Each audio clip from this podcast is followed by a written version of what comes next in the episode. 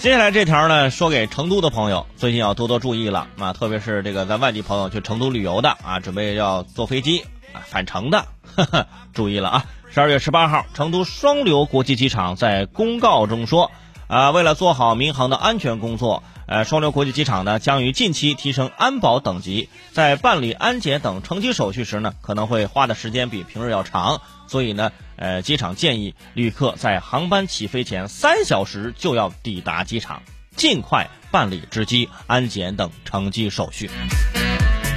很多成都的朋友表示理解啊，因为呃中日韩领导人会议呢，预计将于十二月二十三号到十二月二十五号在成都举行，所以完全能够理解。呃，就是提前呢，就是航班啊，你早点到机场啊，提前三个小时。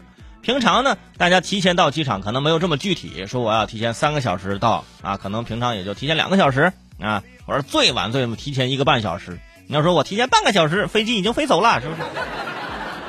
如果具体一点来说，不就是七点的飞机，四点到机场吗？啊，四点到机场不就是三点得出发吗？那三点出发不得还得化妆吗？你就晚上别睡了，对吧？对，晚上十二点准时开始化妆，化到凌晨三点出发去机场，然后呢正正好好赶上早上七点的飞机。然后绿皮火车要说了，只要一百块钱，你还是个卧铺，同样是晚上十二点出发，从头睡到尾，走不走？走不走？是不是？不过呢，虽然之前啊没有说三个小时那么夸张，但是乘坐飞机一直都是这样的。首先，机场距离市中心很远，有的时候去机场的路上呢就得花费一个小时。嗯，比如说在长沙，说梅溪湖的朋友。要去黄花机场，你说这个时间是不是就挺费时间的？这时候我就会想说，一个小时，高铁都已经开出好几百公里了吧？啊，坐高铁的朋友也想啊，一个小时，飞机飞的话应该也飞一半了吧？互相觉得对方的交通工具好，是吧？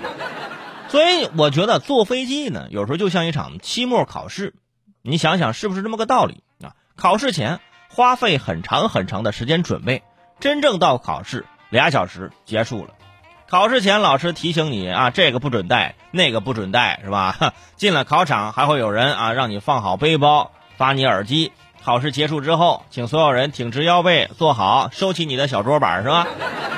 然后不管是航班还是考试，在你离开的时候都会告诉你，欢迎您下次乘坐航班，欢迎您复读的话，下次再来，是吧？